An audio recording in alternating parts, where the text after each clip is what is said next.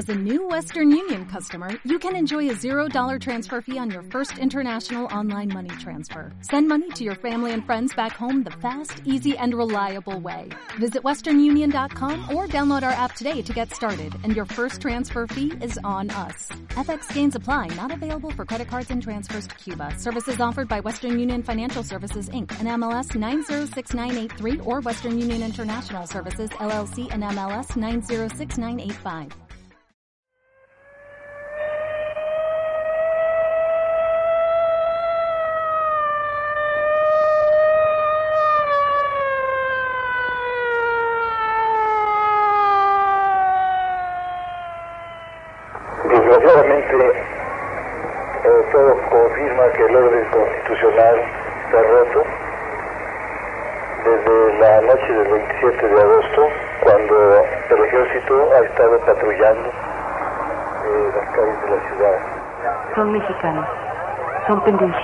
¿Comprendes?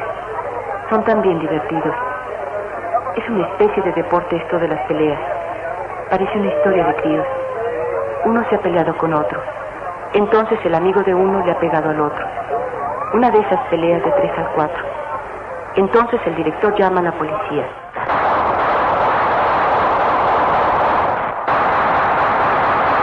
Tlatelolco, 2 de octubre. 2 de octubre no se olvida, no es de fiesta, es de lucha combativa.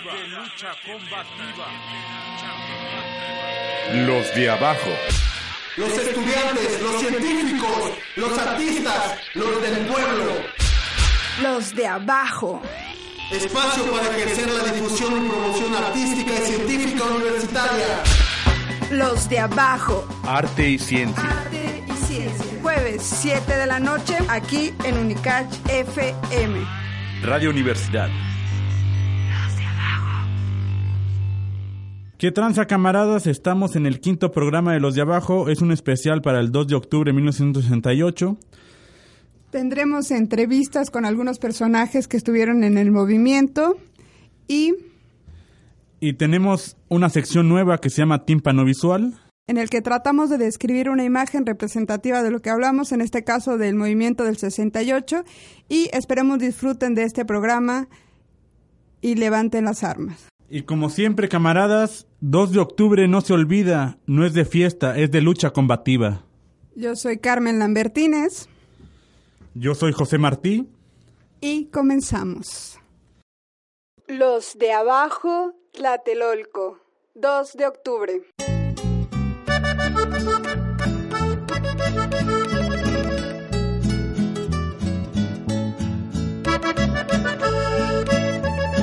El 2 de octubre llegamos todos pacíficamente a un mitin en Tlatelolco, 15 mil en contingente, año del 68, qué pena me da acordarme, la plaza estaba repleta como a las seis de la tarde.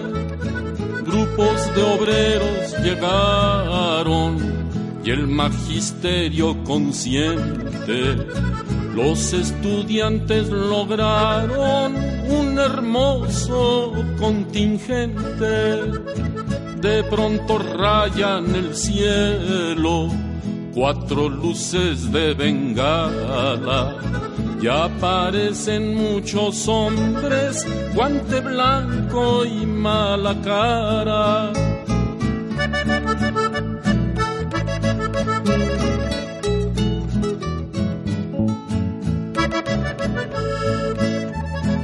Zumban las balas mortales, rápido el pánico crece. Busco refugio y la tropa en todas partes aparece. Alzo los ojos al cielo y un helicóptero miro. Luego sobre Tlatelolco llueve el fuego muy tupido. Qué fuerzas tan desiguales hartos tanques y fusiles, armados los militares, desarmados los civiles. Doce años tiene un chiquillo que muerto cae a mi lado y el vientre de una preñada como lo han bayoneteado.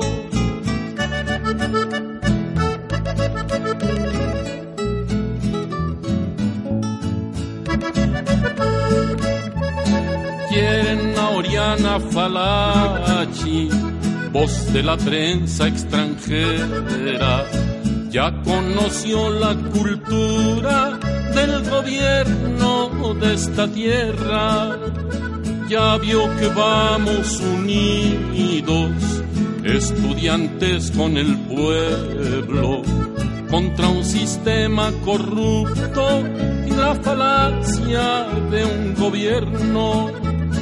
Recordar a los muchachos contra la pared sus caras, las manos sobre la nuca y el derecho entre las balas, jóvenes manos en alto, con la vez de la victoria.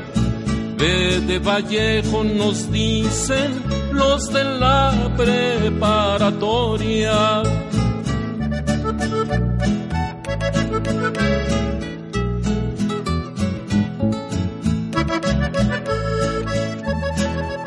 De muertos y heridos solo por una protesta.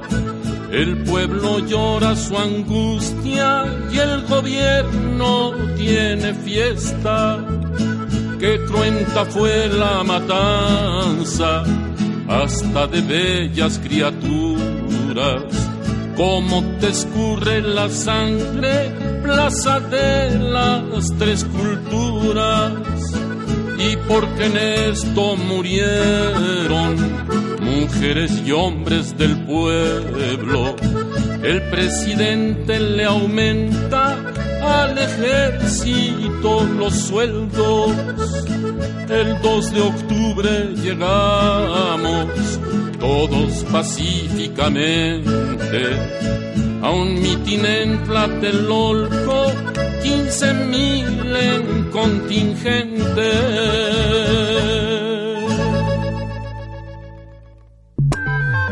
¿Quieres una entrevista con un creador? Entrevista con los creadores. Entrevista con los creadores. Hoy les presentamos la entrevista con los creadores. Entrevista con los creadores. Buenas tardes, estamos aquí con un compañero, estamos con un maestro Yeverino, es un compañero de allá de Coahuila que estuvo en el movimiento del 2 de octubre y va, va a decirnos algunas cosas referente al movimiento del 2 de octubre. Vamos a hacerle una serie de preguntas. Hola, compañero, ¿cómo está? Muy bien, gracias. Buenas tardes desde Saltillo, Coahuila. Muy buenas tardes por acá también en Tuxtla Gutiérrez. Y pues para empezar un poco este cotorreo, queríamos preguntarle ¿Cómo comienza y qué es el movimiento del 68? Bien, prevalecía un clima de antidemocracia. Las escuelas superiores eran controlados por comités ejecutivos ligados al partido oficial, al periodismo. Junto a ello, en el país en general y en particular en la capital de la República, había presos políticos muy connotados, Valentín Campa, Demetrio Vallejo, dirigentes ferrocarrileros.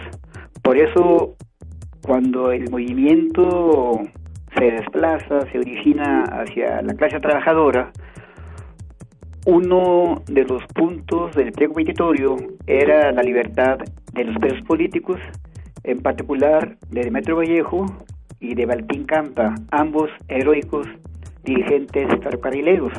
Prevalecía en suma un clima de autoritarismo y de antidemocracia. Bueno, maestro, otra de las preguntas es, ¿qué era lo que exigían los jóvenes del 68? Ya nos dijo ahorita que una era la liberación de los presos políticos, pero ¿qué más venía en el pliego petitorio? Sí, eh, junto a esa demanda de carácter eminentemente político, venía una muy importante que también reflejaba el autoritarismo del gobierno en turno. Eh, habían sido reprimidos jóvenes eh, en una marcha del 26 de julio, conmemorando el aniversario de la Revolución Cubana, una brutal golpiza a jóvenes manifestantes.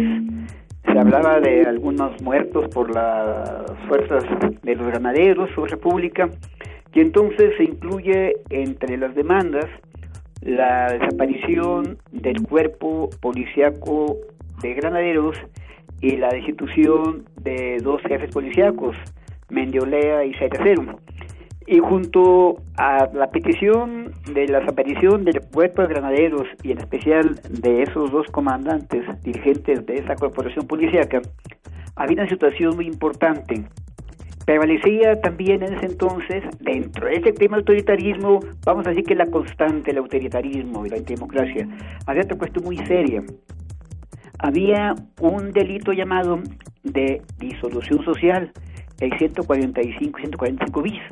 Eh, ese artículo del Código Federal con el BIS se explicaba porque se echó a andar ese artículo durante la Segunda Guerra Mundial que había la amenaza de enviar agentes del nazismo hacia América Latina. Entonces, para detener a posibles saboteadores del orden público, se estableció ese artículo del Código Penal Federal de disolución social. Pero acabó la guerra mundial y entonces el contenido de ese artículo de disolución social se aplicaba exclusivamente a los luchadores sociales, tanto en la ciudad como en el campo. Y por motivo de ese artículo estaban presos de Metro Vallejo y Batín Campa. Entonces, entre los seis puntos del pliego petitorio, se exigía también la desaparición, la abolición de ese artículo de 145 y 145 bis del Código Penal Federal que se refería a la disolución social. Entonces esos eran los, eh, puntos de pego petitorio más importantes, ¿verdad? Eh, desaparición de granaderos, eh, particularmente en Mandibel y Cerecero, eh, la cancelación, la abolición de ese artículo de disolución social, eh, también indemnización para estudiantes heridos y muertos durante la golpiza del 26 de julio y la escarcelación de, de Valentín Campa y de Metro Vallejo. Bien, bueno, ante todo esto, ¿cuál es la función que usted ejerce en todo este movimiento? ¿Qué papel toma en, en este lapso de nuestro tiempo Ah, de la historia? Muy bien.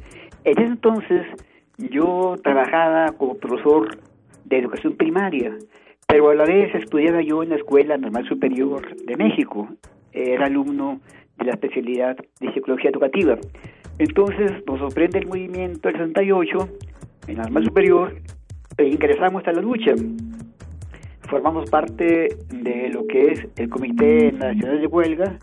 Eh, había reuniones a veces en el Poli, en Santo Tomás o en Zacatenco o en la ciudad universitaria, ¿sí? Y entonces éramos dirigentes de la Escuela Normal Superior de México. Fue interesante la situación porque entonces teníamos un doble papel. Como profesores trabajamos en la disidencia, lo que fue posteriormente, en el 79, precisamente en Tuxtla Gutiérrez, Chiapas, lo que es la fundación de la Coordinadora Nacional de Trabajadores de la Educación. Se funda en Chiapas en el año 79, diciembre de 1979. Entonces, en mi caso, eh, era dirigente magisterial en las escuelas primarias y era dirigente en la escuela normal superior, que íbamos profesores que estábamos en servicio a estudiar alguna de las diversas especialidades que había en la escuela normal superior. Entonces, se nos tenía mucho aprecio en las reuniones del Consejo Nacional de Huelga por esa doble situación, que en las escuelas primarias hacíamos otra labor de convencimiento entre profesores y también entre estudiantes en la escuela normal superior. Y importante esto porque en la normal superior surgieron los comités magisteriales de lucha, que luego fue un frente magisterial revolucionario nacional, y luego se, a raíz de todo eso surge también, decía, la fundación de la Coordinadora Nacional de los Trabajadores de la Educación. Este, ¿Qué impacto tuvo los Juegos Olímpicos de- en el movimiento? Definitivamente que hubo bucheos cuando se mencionó el nombre del gorila Gustavo Díaz Ordaz, que para su buena suerte para su buena suerte, eh, eh, pues murió en la cama, ¿verdad? Ese tipo de asesino. Bueno, otro desenlace, ¿no? Tuvo la fortuna. Sí, tuvo la fortuna de morir en cama, ¿sí? No, hubo bucheos, ¿sí? Inclusive nosotros después de la represión del 2 de octubre, ¿sí? Otro día repartíamos propaganda y había una vigilancia policíaca y militar en el DF. Prácticamente era un estado de sitio. Yo creo que les llegaba la información donde andábamos repartiendo volantes y a la media hora aparecían no policías, sino soldados armados. Querían total limpieza eh, eh, para el 12 de octubre de ese año. Y no, nosotros, la verdad, seguíamos eh, en la campaña de denuncia, de propaganda. Y una cuestión muy importante que hay que destacar, que andamos en mercados, andamos en autobuses llegaban piquetes de soldados donde daban la información y las personas nos acogían en sus casas y nos adoptaban momentáneamente como parte de la familia. Preguntaban a qué escondió alguien pues no nadie somos son mis hijos etcétera. Un apoyo popular extraordinario. Yo recuerdo gratamente cómo se volcó la, la, gente al menos eh, si no organizada sin una forma espontánea eh, eh, a dar el apoyo protector a quienes seguíamos en la lucha pese a la feroz represión después del 2 de octubre. Pues sí, creo que en parte la cuestión de los Juegos Olímpicos fue importante porque dio una, una apertura hacia el mundo, ¿no? México y, y creo que parte de todo lo que se estaba viviendo apoyó para que se diera a conocer en otras latitudes, ¿no? Del mundo.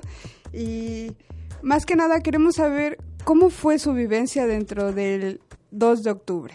Bien, eh, no, de veras, un espectáculo dantesco, eh, olor a plomo, a, a, fuego, o, olor a, a, sangre, ¿sí? De veras que por lo que toca a, las balas trazadoras que usó la tropa, el cielo se iluminaba en esa tarde de otoño, y ya al anochecer también, como si fueran juegos pirotécnicos, ¿sí? Balas trazadoras que dejaban estelas de luz naranja. Y, y ahí es, bueno, no, es un espectáculo de veras, eh, pues lo que es una guerra en donde el adversario no tiene armas, ¿no? Una matanza, un genocidio eh, brutal. Por cierto, ojalá alguna ocasión se llegara a saber con precisión el número de muertos que hubo en, la Plaza de las Culturas, la Plaza de Tlatelolco, esos datos seguramente los tiene bien guardados eh, pues los gobiernos subsecuentes, peristas y panistas, pero sí fue un espectáculo infernal, dantesco, ¿no? Recordaremos eh, eh, cuando menos de las, pues no, decenas, centenas de muertos, el caso de una joven estudiante de medicina que precisamente estaba preparada como edecán, era políglota, una joven bella de 22 años, hablaba tres idiomas, eh, estaba en la marcha, en la manifestación de la Plaza de las Culturas, y de ella aparecen fotografías toda ultrajada. Y de aquella periodista italiana, Oriana Falassi, que en un glúteo recibió una bala, le penetró el glúteo, estuvo delicada de salud y desde luego, ¿no? Estudiantes, amas de casa, trabajadores anónimos que pues solamente sus familiares puedan dar cuenta de cómo los encontraron y si llegaron a encontrar los cadáveres, porque es cierto, algunos que estaban en la terraza arriba del edificio de Chihuahua pudieron percatarse de, que camiones especiales con unas palas mecánicas recogían cuerpos de la plancha de la Plaza de Esculturas. Wow, pues qué, qué triste, ¿no? Que no, muy, muy triste, muy triste. que no haya una cuestión de libertad de expresión, ¿no? Y que vivamos dictaduras disfrazadas, ¿no? Porque eso es lo que se vive en México, incluso hasta la actualidad. Eh, pero, ¿cómo considera que a raíz de todo este movimiento del 68 ¿Existe o existió alguna repercusión o un impacto en los jóvenes de las siguientes generaciones? Incluso hasta en la actualidad hay un impacto. Sí, se suele decir como una palabra, como una frase hecha, que el 2 de octubre es un parteaguas en la historia del México moderno, y se habla antes del 2 y después del 2 de octubre. Ciertamente que hubo necesidad por parte del gobierno priista de lo que llamó él ese sistema político sui generis para el mundo, donde era la democracia perfecta. Hubo, un hubo lo que se llamó el diálogo público, lo que se llamó también una apertura democrática, ¿sí? que se dio a cuentagotas, ¿sí? porque pues, todavía recordemos cómo llega Peña Nieto presidente, ahora comprando los votos entre la gente más miserable económicamente hablando. Eh, sí, sí, sí es cierto, eh, se dio un fenómeno interesante también, ¿eh? ¿eh? los jóvenes en aquel entonces que eran militantes del Partido Comunista Mexicano se decepcionaron por sus políticas colaboracionistas. Eh, recuérdese que algunos jóvenes optaron por la vía armada, ¿sí? grupos de guerrilla urbana, de guerrilla rural, que luego fueron ultimados por la Brigada Blanca en tiempos de Echeverría. Pero todavía en la actualidad eh, varios eh, participantes de aquel entonces, por ejemplo Enrique Ávila Carrillo, eh, Álvaro Garín, Gamundi, murió un dirigente excelente de por aquellos lugares del sureste mexicano, de, de Veracruz, Tomás Cervantes Cabeza de Vaca, dirigente de la Escuela Superior de Universidad de Chapingo, ¿sí? muy brillante eh, Luis, Luis Cervantes Cabeza de Vaca. Actualmente, eh, muchos de los que vivimos en el movimiento 68 participamos en algunos agrupamientos políticos. En lo particular, por ejemplo, soy dirigente municipal de Morena aquí en Saltillo, y en lo particular, ¿verdad? Pero otros eh, sesentocheros, ¿sí? Eh, participan activamente en otros grupos políticos, ¿sí? Y sí sembró escuela el movimiento 68, eh, a mí ha estado tocando eh, participar en pláticas en estas fechas, eh, en la Universidad aquí Autónoma de Coahuila, en la Antonio Narro de Buenavista, Coahuila, una colonia de aquí, Saltillo, y la verdad que los jóvenes eh, se entusiasman por conocer esa parte importante de la historia moderna de México. Y para mí una de las peores masacres que exhiben al periodismo en el país. Ha habido otras, desde luego, ¿no? Eh, pero esta, esta es del México contemporáneo, ¿no? Entonces, sí hizo escuela en el sentido de querer militar y participar de forma pacífica, y lo vemos aquí en Saltillo con algunos jóvenes, sobre todo de la Narro, de la Escuela de Agricultura Agraria Antonio Narro, están participando de alguna manera en los movimientos sociales en, la entidad.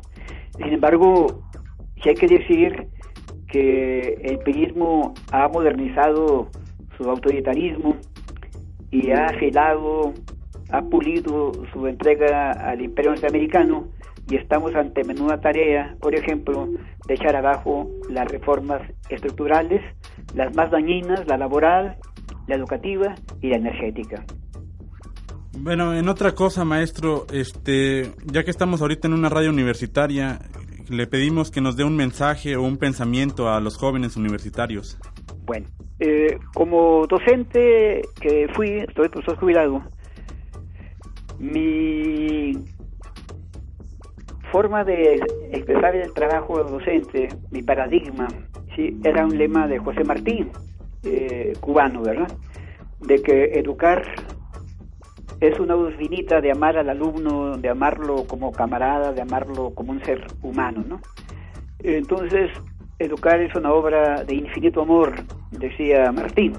Yo pienso que entre los universitarios debe permear esa idea del pensamiento martiano de vernos como seres humanos eh, fraternos, eh, eh, no, no arraigar en nosotros, en nuestro pensamiento, en el yo profundo cerebral, el que yo compito contra ti, tú eres el adversario, yo te voy a ganar en el mercado, te voy a ganar en la profesión, no, no sino ver que estamos involucrados en una estructura neoliberal muy dañina que nos hace ver como enemigos, como gente a que hay que eh, las tripas, vamos a decirlo coloquialmente, no, no, sino que cabemos todos, que no debemos prestarnos al arlito de hacer enfático el individualismo, sino tener una mentalidad colegiada, colectiva, y entonces en los jóvenes universitarios cuidarse de que se acerren ese individualismo y no pensar en una forma colectiva de tener derecho a progresar todos. Por eso, repito, ese apotegma, ese pensamiento de Martí de que educar es una obra de infinito amor y ver nosotros como seres humanos solidarios que podemos marchar juntos para cambiar este estado de cosas que es tremendo. El capitalismo en su fase más aterradora, un capitalismo que como dijera eh, Noam Chomsky, un pensador psicolingüista norteamericano, Chomsky, que ha llegado a tal extremo el capitalismo salvaje que se privatizan las ganancias, pero se socializan las pérdidas. Así estamos ahorita con la reforma energética, se quiere nada más eh, que paguemos nosotros eh, eh, lo que deben petroleros, lo que deben electricistas, socializar las pérdidas, pero esos carambas privatizan ganancias con tiburones de la banca nacional y de la banca extranjera. El pensamiento para los universitarios era eso, ¿verdad? Luchar por un México que nos merecemos. El país es riquísimo en recursos naturales. Hemos estado en la selva de la Candoma, hemos estado en San Cristóbal de las Casas, hemos estado en ese estado hermoso de Chiapas. Enormes riquezas naturales. Y como en Chiapas, en las 31 entidades federativas restantes tienen lo propio, hay mucha riqueza natural, somos privilegiados con dos océanos que nos bañan, hay mucha riqueza eh, en la fauna y flora marítimas, terrestres, lo que pasa es que están administradas por una carta de sinvergüenza ladrones que no tienen llenadera, entonces nosotros, estudiantes universitarios, normalistas, politécnicos, no debemos verlos como adversarios, sino lo contrario, marchar juntos para construir una patria mejor, sobre todo para ustedes los jóvenes, ¿no? Uno ya va de salida, pero construir una patria nueva para los jóvenes y en el caso de uno, para los nietos. Así es, creo que a pesar de que estamos en un sistema de competencias y que la misma escuela te genera eso, creo que los jóvenes debemos de unirnos, ¿no? No importa la disciplina en la que estemos, creo que la ciencia y el arte siempre tienen que estar vinculados y eso es lo que los de abajo pretendemos, ¿no? Sean ciencias fácticas, sean ciencias sociales, eh, el pensamiento del hombre, del ser humano, para no mostrarse como misógeno, ¿no? No, no, el pensamiento del ser humano, mujer, varón, debe ser de hermanarse, pero un hermanarse crítico, un hermanarse como seres humanos, de buen corazón y honestos. Así es. Bueno, pues de mi parte agradecerle mucho por esta llamada telefónica, por la vivencia que nos acaba de comentar y pues esperemos que sirva de algo todos estos mensajes, todas estos estas experiencias que nos acaba de, de compartir y pues agradecerle mucho por la llamada. Este, quisiéramos que mandara una canción que le guste para que los jóvenes puedan escuchar. Ah, pues, es mi mero mole, ¿no? Pues que vean los estudiantes con Mercedes Sosa.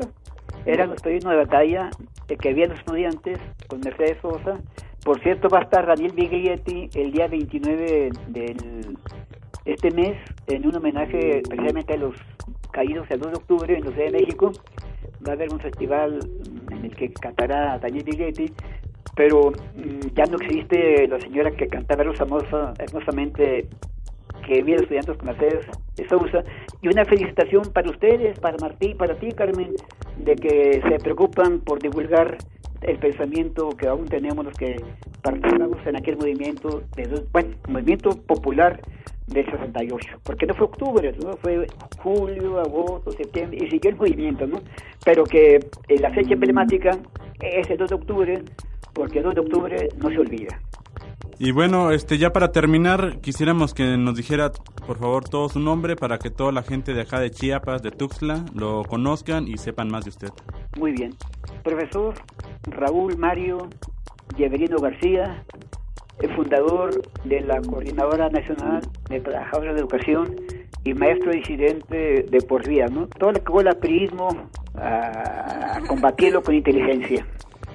Bueno, muchas gracias. Entonces, un saludo también allá a Saltillo y pues gracias por contestarnos y contestarnos las preguntas. Gracias a ustedes. Saludos a Carmen. Ojalá pues la conozcamos y a ti, José Martín. Mucho gusto. ¿eh? Gracias por esta entrevista telefónica. Los de abajo, Tlatelolco, 2 de octubre.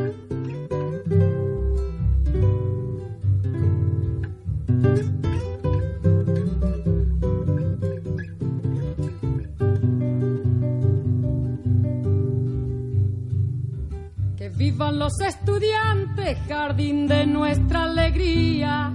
Son aves que no se asustan de animal ni policía. Y no le asustan las balas ni el ladrar de la jauría. Caramba y zamba la cosa, que viva la astronomía. Me gustan los estudiantes que rugen como los vientos cuando le meten al oído sotanas y regimientos, pajarillos libertarios igual que los elementos. Caramba y zamba la cosa, que viva lo experimento.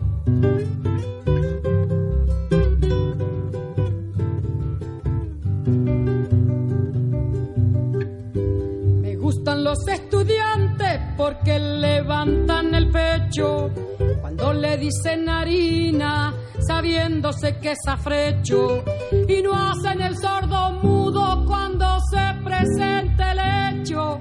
Caramba y zamba la cosa, el código del derecho.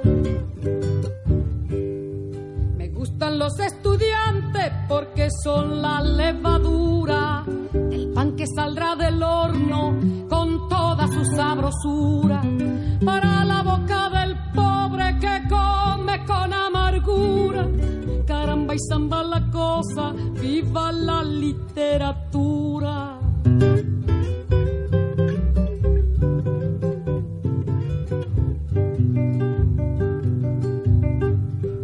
Me gustan los estudiantes que marchan sobre la ruina con las banderas en alto a toda la estudiantina.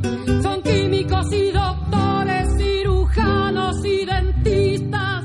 Caramba y zamba la cosa, vivan los especialistas. Me gustan los estudiantes que con muy clara elocuencia a la bolsa negra sacra le bajo las indulgencias.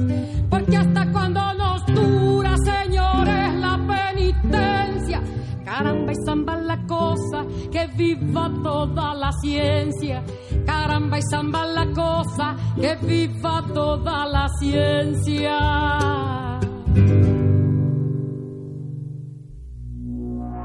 Existencialismo, hippie, metalero, estudiantismo, dadaísmo, futurismo, existencialismo, funcionalismo, hipitecas, pachucos, cholos,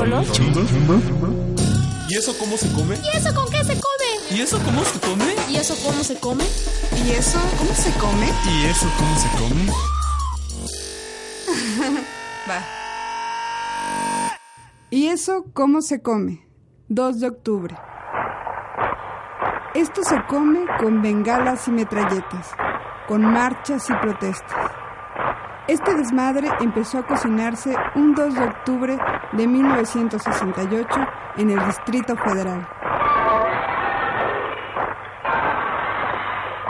A raíz de un enfrentamiento deportivo meses atrás entre el Poli y la UNAM, el cual generó de esto la represión a los jóvenes de la UNAM por el ejército, haciendo que los jóvenes de este momento se organizaran y realizaran marchas y mítines en contra de aquellos aparatos represores. A la opinión pública, a los maestros, estudiantes y autoridades educativas. Los últimos días han sido de angustia y tensión para el pueblo de México.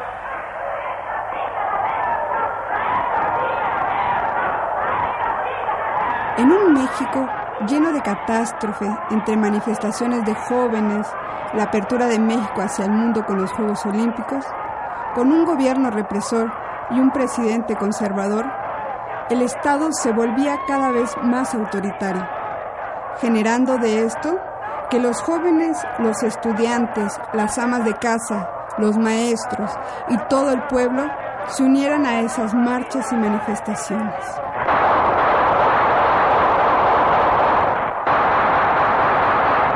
Hasta llegar al terrible suceso del 2 de octubre.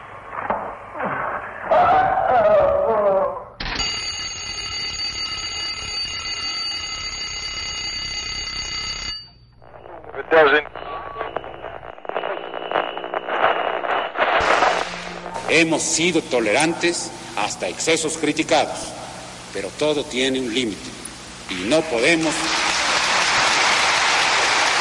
no podemos permitir ya que se siga quebrantando irremisiblemente el orden jurídico como a los ojos de todo mundo ha venido sucediendo.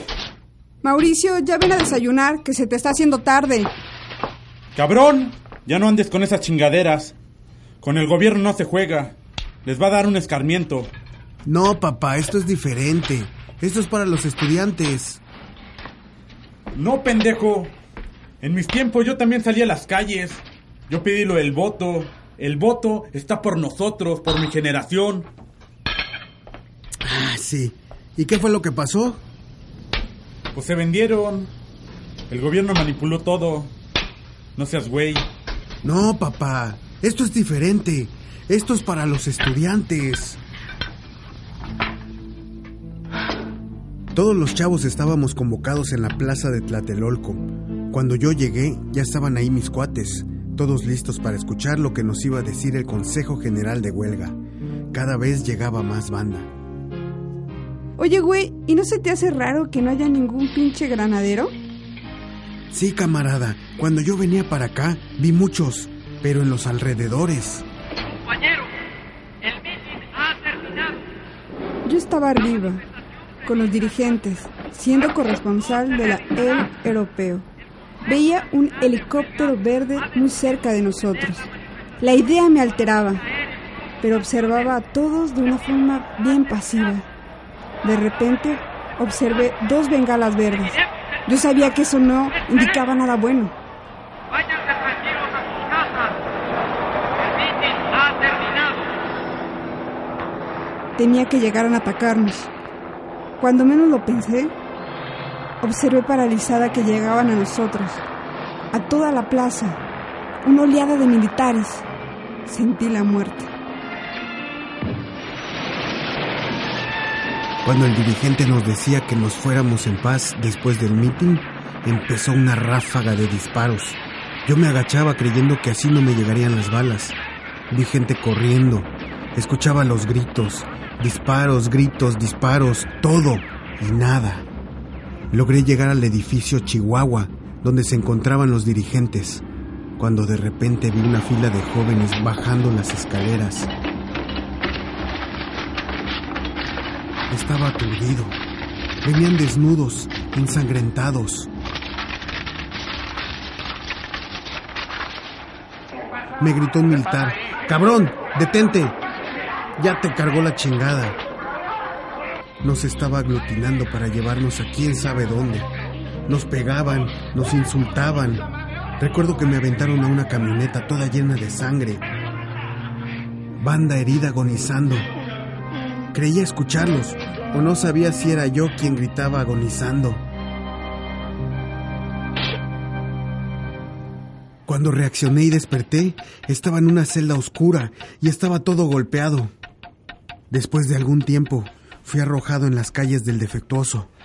Lo último que recuerdo fue que me gritaron, Si volteas te mato.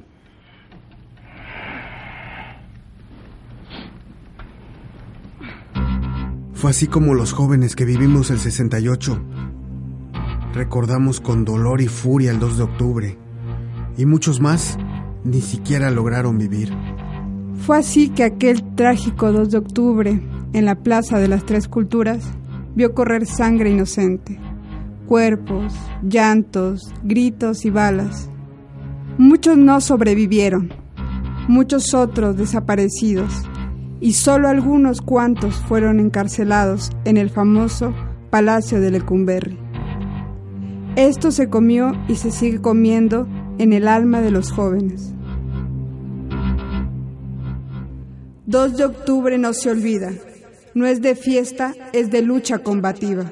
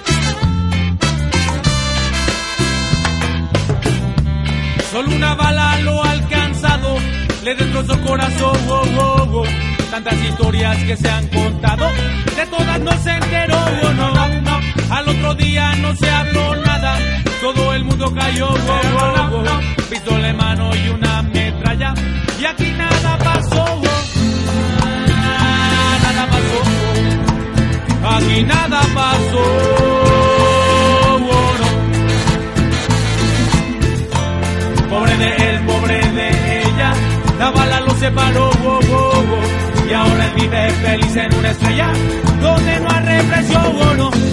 Pobre de él, pobre de ella, el cielo se sacudió, no. y ahora él vive feliz en una estrella donde no hay represión, mamita, dame, dame sabor, dame sabor de robo para salvar a la nación del malvado Babilonia. y hoy su madre sigue acudiendo al lugar donde él murió. Wow, wow, wow. Es 2 de octubre y está lloviendo y a ella no le importó llorar. Cuando en el alma se trae la lucha, como él le sucedió, wow, wow, wow. no importa que cortes cartucho, si aquí nada pasó.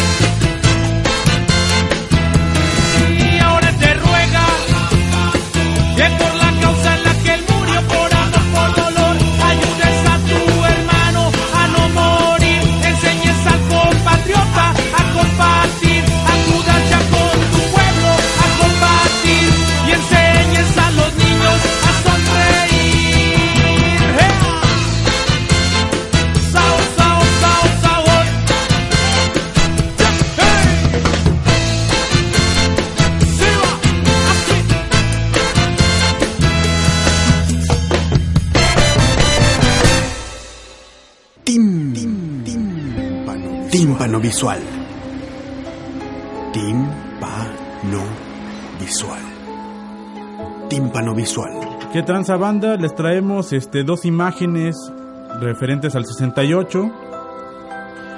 Una de ellas es la Paloma de la Paz, eh, una abstracción. Está hecha en dos tintas, en blanco y en negro. El negro está al contorno de la paloma y el blanco está dentro. La paloma en su pico tiene un trébol de tres hojas y está acuchillada por en medio por una bayoneta militar. La otra imagen es una tanqueta militar que tiene arriba dos soldados y en la parte de las ruedas está el icono de los Juegos Olímpicos de 1968. Estas dos imágenes no tienen y este un autor, es de dominio público, fueron hechas en el taller gráfico del UNAM para el movimiento de 1968. Esto fue dos imágenes representativas de 1968 y pues te los dejo para que lo chequen. Chido. Ah, qué hueva. ¿Qué leer? ¿Qué ver? ¿Qué escuchar? ¿Qué hacer? Recomendaciones con sentido. Márcanos de abajo. Hoy los de abajo te recomendamos. Bueno, banda, les traemos una recomendación, una película llamada Rojo Amanecer del director Jorge Fons, hecha en 1989. Esta película, que narra el comienzo y el final del 2 de octubre, fue situada o es situada en, una familia común de la Ciudad de México, en el que el fenómeno transcurre desde la intimidad del departamento en Tlatelolco. Dos de los hijos jóvenes de esta familia, los hermanos Bichir, son partícipes del movimiento del 68, los cuales generan que sucedan los hechos de esta película. Esta es una de las recomendaciones de las tantas películas mexicanas que tratan de este tema, pero que se ha vuelto de culto. Este, esta es otra de las recomendaciones de aquí de los de abajo. Es un libro de Elena Poniatowska que se llama La Noche de Tlatenolco, que narra de su propia, de su propia vivencia lo que pasa en el día más trágico de México. Una recopilación de testimonios y anécdotas de personajes que vivieron también ahí en el Tlatenolco, la noche más trágica. Bueno, esto es para ustedes, leanlo. Es de Elena Poniatowska y se llama La Noche de Tlatenolco.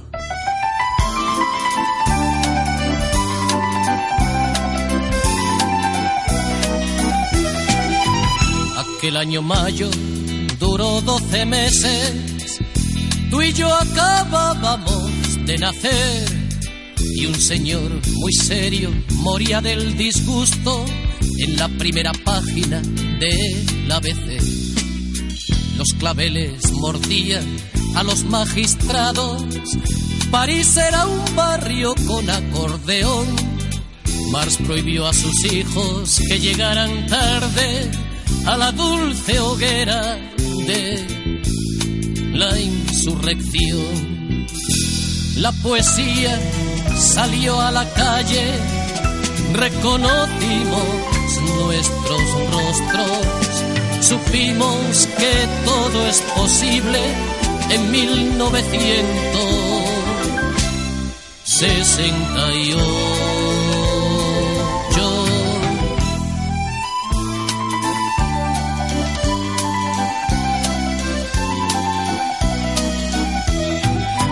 Jean-Paul Sartre y Dylan cantaban a dúo, jugaban al corro, Lenin y Rambo. Los relojes marcaban 40 de fiebre, se hablaba de sexo en la empresa Renault. Dos y dos ya nunca más sumaron cuatro, sufrió mal de amores hasta de gol. En medio de Praga crecían amapolas como un reto rojo al gris hormigón.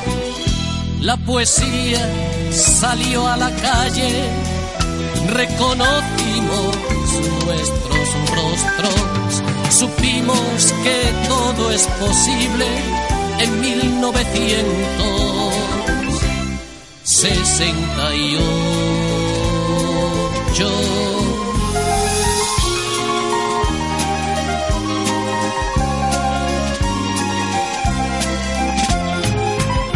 Pero no pudimos reinventar la historia. Mascaba la muerte chicle en el Vietnam pisaban los tanques, las flores de Praga, en México lindo tiraban a dar. Mientras Che cavaba su tumba en Bolivia, cantaba Maciel en Eurovisión.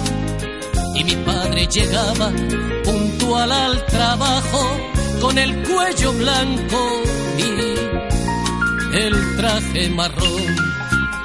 Si ahora encuentro a aquel amigo, leo en el fondo de sus ojos que ya se secaron las flores de 1968. Los cuadros hicieron huelga en los museos, París era rojo, San Francisco azul.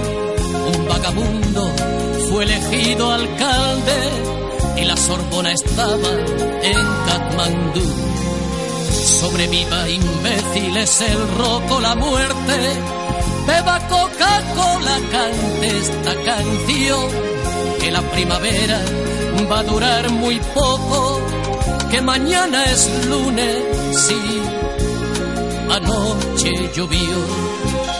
Si ahora encuentro a aquel amigo, leo en el fondo de sus ojos que ya se secaron las flores de 1968.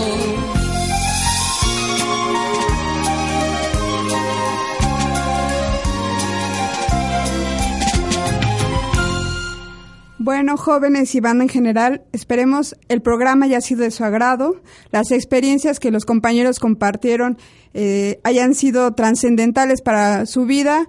Y bueno, mi nombre es Carmen Lambertínez, un placer estar con ustedes. Bueno, camaradas, como ya dijeron, es una experiencia muy grande haber escuchado a grandes hombres que lucharon por nuestro México en aquel momento, en el 68.